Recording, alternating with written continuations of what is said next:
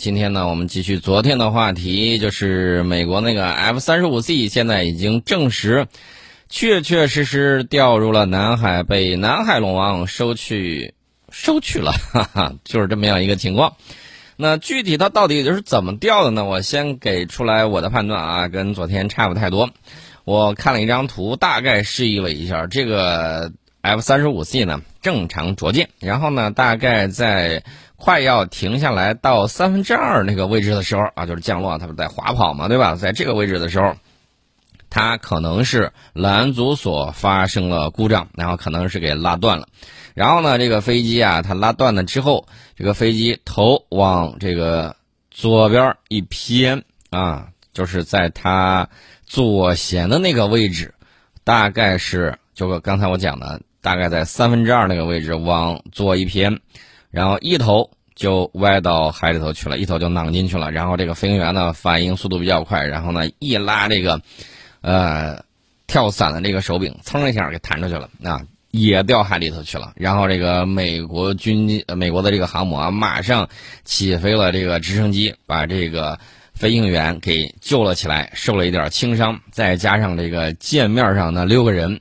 这六个人，我觉得大概率不会是飞机撞着的啊，应该是拦阻索这个一断了之后，这个四处乱飞舞啊，然后跟铁鞭子一样抽到腿上，那直接就是骨折啊，筋断骨头折啊。这个我估计有些人可能问题比较大，有些边缘呢可能是被一些碎屑啊给击伤了，这种可能性是比较大的。大概呢就是这么样一个情况。说到这个卡尔文森号呢，我要要给大家说一下，去年十二月底的时候，这个卡尔文森号顶上放了有一架飞机，这个飞机呢其实大家没太关注啊，但是它有一侧的发动机突然放着放着它就起火了啊，然后呢弄得卡尔文森号手忙脚乱。这个卡尔文森号，呃，命运多舛呐，大家也看到了，三个月之内，然后美军 F 三十五 A、F 三十五 B、F 三十五 C。接二连三的出问题啊！基本上肥电家族已经这个出问题出了一个遍。你看，F 三十五 B 掉地中海里头了，也是来南海晃荡了一圈不久，然后回去了。看来这个南海不是美军的福地，也不是英军的福地啊。呃，最起码是 F 三十五的这个梦魇之地。然后这个 F 三十五 B 回去之后掉地中海里头，费了九牛二虎之力才给它捞出来。这肯定是不行了。我之前给大家讲过，我说这个，我有一次啊，在这个海边玩日照那儿，然后呢不小心摔倒了，摔倒了之后，这裤兜里头的钥匙过了一会儿拿出来，锈迹斑斑啊，可见这个电化学腐蚀效果还是很明显的。你说这个 F 三十五 B 它即便复合材料再多，那泡到水里头去泡了那么长时间，一出来啊，一见氧气这么一作用，那还能有什么用呢？估计也就没啥用了。前一段时间呢，大家也看到了美军的这个 F 三十五战斗机出了一系列的问题。什么问题呢？就是背上感觉跟生锈了一样。有朋友就问说：“这个 F 三十五不是复合材料多吗？这个背上也会生锈？”哎，大家注意啊，这个它虽然用的复合材料多，一般情况下不生锈，但是大家注意，那个隐身涂层。过去的时候，它可是铁基材料，所以说这个东西它还是容易生锈的啊。所以大家会看到那个顶上锈迹斑斑，也许是涂层跟这个盐雾啊，海上盐雾作用，然后导致了这种锈。但是这个锈呢，会极大的破坏它自身的隐身能力。所以说这个 F 三十五啊上舰还是很有点说头的啊，很有点讲究的。如果就这么样子用，我记得我之前给大家说过，F 三十五战斗机。如果说要进行检修，这个涂层啊，它得涂一遍。哎，它有个地方没设计好，就是它检测窗口那块儿有一个盖板。这个盖板，光这一块盖板啊，涂完之后，它就得阴上这么一天才行。你想想，如果是在海上情况之下啊，这个快速起降，能不能达到 F 十八呃 E 呃 E F 的这个效果？我就是出动效率啊，我个人是打一个问号的。这玩意儿太娇贵了，你把这个东西硬弄上去之后，对吧？这时不时锈了，然后背上跟长疮了一样，然后还有脚底下流脓的，那坏透了那就不行了。但是呢，我要提醒大家的是，哎，他山之石可以攻玉，咱们这儿呢，这个花药它呃归花药它啊，但是有一点大家注意，将来我们也有五代机要上舰。这个美国五代机上舰给我们带来的这种经验和教训呢，我们要这个进行吸取啊，这是一方面。这个卡尔文森号呢，根据美国海军安全中心说啊，此次坠机是卡尔文森号自2021年11月22号以来发生的第五起 A 类航空事故。这个 A 类航空事故啊，就是指的是损失超过250万美元。或者是导致一人以上死亡的这种航空事故被称为 A 类事故。大家可以想象一下，这个卡尔文森号自去年十一月二十二号到现在，正好是三个月啊多那么几天，然后它就出了五起 A 类航空事故，这是什么原因呢？这个我们待会儿再讲。那么，美国第七舰队发言人也没有回答记者说你是否要打捞这艘这架战斗机。哎，大家还记得不记得，这个日本 F 三十五战斗机出了事故之后掉海里头去，然后美国和日本煞有介事的哦，这个得防着这个中俄过来打捞啊。后来因为那款战斗机啊掉在了一千五百米深的海底，然后呢很难打捞。后来好像也就作罢了，也没听说打捞上来。那个是 F 三十五 A，这个南海的海深啊，普遍是超过这个三千五百米的。你说这个好捞吗？我觉得不太好捞吧。啊，这个这个问题再说。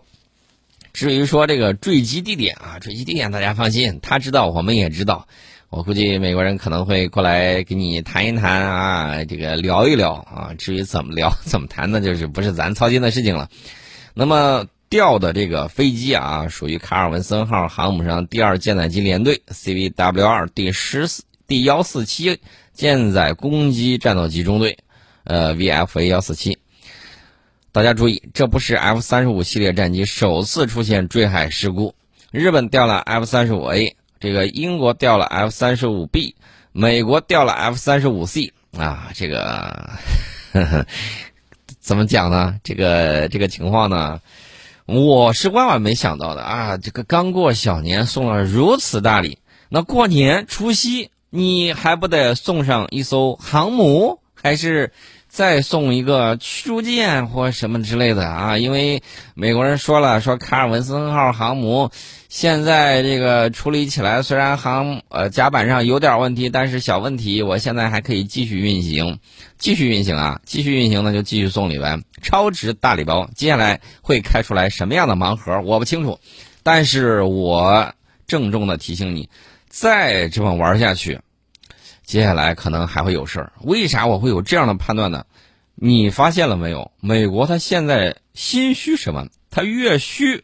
然后呢，他就要拼命的表现，这有点像那个熊孩子啊！你不让他干什么，他偏要干什么。然后呢，你一旦自己受挫了，还拼命的打滚撒泼，表现的自己很能折腾。那接下来他还会竭力的表现一下，但问题是，就看他现在这个战备情况如此的频繁，那么你说三个月连出三起重大事故。秀肌肉砸了自己的脚，那这到底是什么样的情况呢？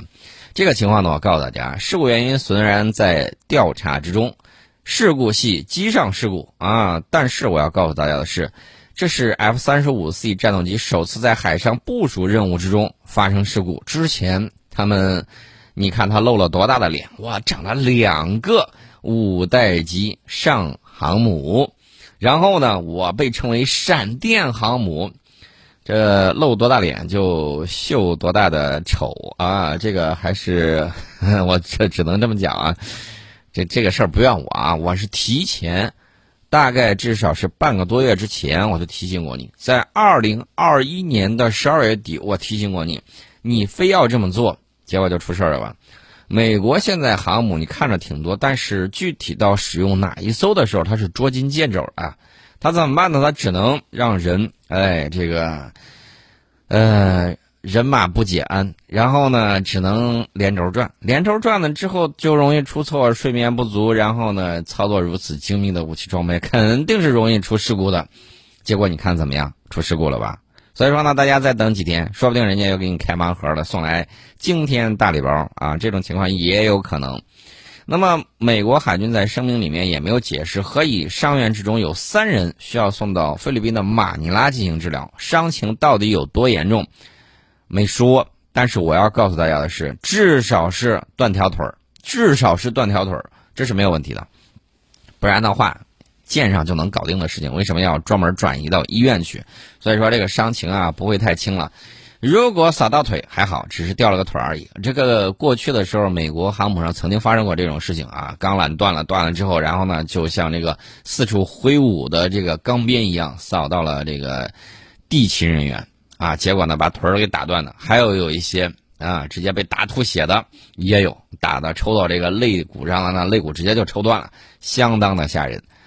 那声明里面呢，也没有说出事战机的状况和航母是否遭到任何损坏的细节。这法新社还补了一刀说，尚不清楚出事的 F 三十五 C 究竟是坠落在飞行甲板之上，还是落入海中。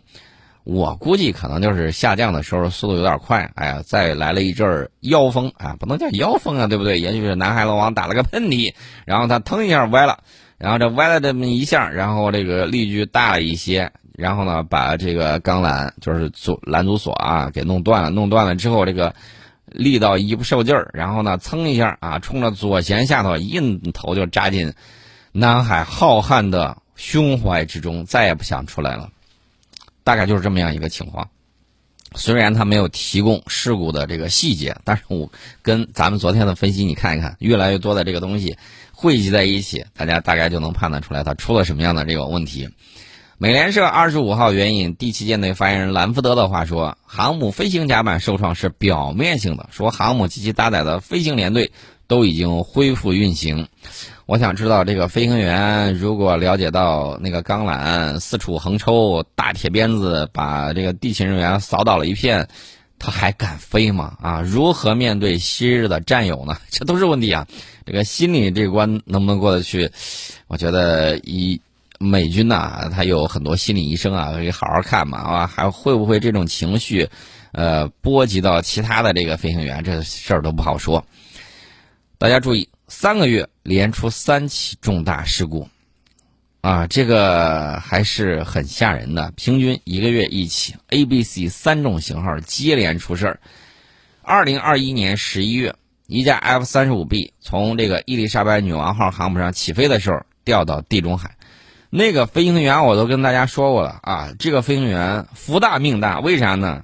他的那个降落伞呢，正好挂在了航母的舰首之上，就是老佛爷号的那个头顶上，正好挂在那儿。你要知道，这个航母可是高速运行的啊，那开着船不可能说为你一个人就停啊。嗯，如果说他当时掉下去的话，他一定会被航母碾压到船底，那想活下来。可就相当的难，所以我跟你说他福大命大。然后呢，这个降落伞呢，直接挂在了舰首那个位置，人没掉下去，最后被这个舰上人员费了九牛二虎之力给拽上来了。不幸中的万幸，这是 F 三十五 B。今年一月初的时候，韩国空军所属的一架 F 三十五 A 在训练之中起落架失灵，不得不用机腹着陆，造成战机几乎损毁，一亿多英镑，哎，不是一亿多美元，就这么没了。啊，我都替他心疼。你说你把这个钱，咱不说全要，你把零头给我，我今年也能过一个好年。这回呢，又轮到了 F 三十五 C 战机出现了重大事故。大家发现了没有？像日韩这种，日韩这种啊，这个美国驻军的啊，这种类似于半殖民地性质的这种，通常情况下，他们的这个飞机啊出问题。呃，老有人说可能是这个权限不够，到时间就给你锁了啊。这种说法我们听听也就得了。反正那个日韩之间这个 F 三十五 A 出问题，通常都是这种情况啊，不是缺胳膊了少腿儿，就是零件哪儿不太灵光。然后像他盟友这种啊，像英国，那就属于啊粗枝大叶、粗心大意，连那个盖子都没有接完。然后呢，就让飞机飞了啊！可见是漫不经心，纪律也好啊，这个各种方面的情况也罢，自由散漫惯了，一点儿都不认真。然后呢，接连出问题啊！这个又轮到 F 三十五 C 了，这是相关的这个情况啊！大家别不信啊！我上次说的十二月底就是十二月三十一号，当时有一架这个 CMV 二二运输机在航母甲板上。没有吃火锅，也没有唱歌，就静静的在那儿发呆的时候，就意外起火了。你说这个到底是谁放的火，还是静电引起的火花？后来他也没说，我也不知道啊。你看看美国出来炫耀武力，但是自身实力存在着很大的漏洞。F 三十五 C 也没有达到非常可靠的这种作战状态，结果呢玩 砸了，玩砸了，玩砸了。那咱就分析分析原因吧。一种可能是飞行员对这个机型不是特别熟悉，啊，此外也有可能这个本身可靠性或者说这个稳定性存在问题，也就是说有一定的设计缺陷，或者有可能是飞行员自身的这种原因都有可能。如果是这样的话，他想要在航母上大规模使用 F 三十五 C，不仅没有办法有效的威慑对手，还会让自己受伤。你想一下，这大铁鞭子随风挥舞。然后噼里啪啦抽到了六个人，这还好。如果这个 F 三十五 C 不是从左舷那个位置一头扎到了海里头去，如果它往它右舷奔着舰岛飞过去，或者跟我昨天说的一样，打玩冰壶、打保龄球啊，叽里咣啷把这个舰上一通砸，那你说这个航母它还不是半残废状态吗？那大概就是这么一个情况啊，给大家说了也很清楚。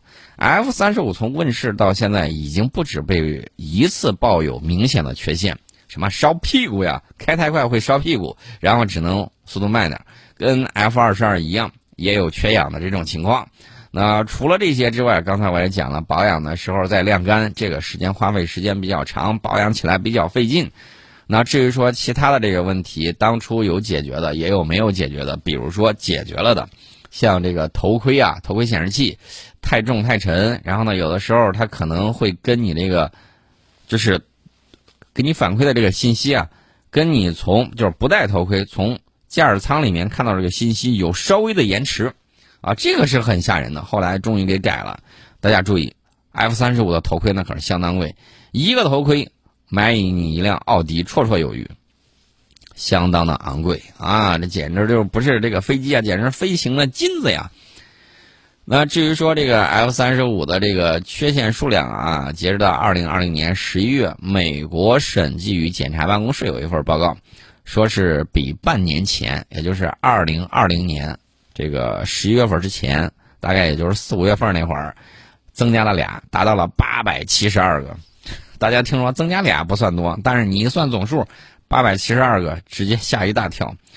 然后，这个韩国 SBS 电视台也说了，日前在韩国发生的 F 三十五事件显示出该款战机有着史无前例的重大缺陷。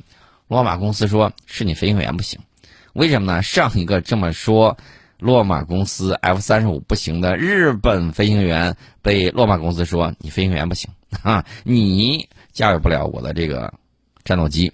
然后，韩国 SBS 电视台质疑说，相对于每架超过一千亿韩元的价格，F 三十五战机显得太名不副实了。那你有什么办法呢？你能抗拒吗？你有本事自己造吧。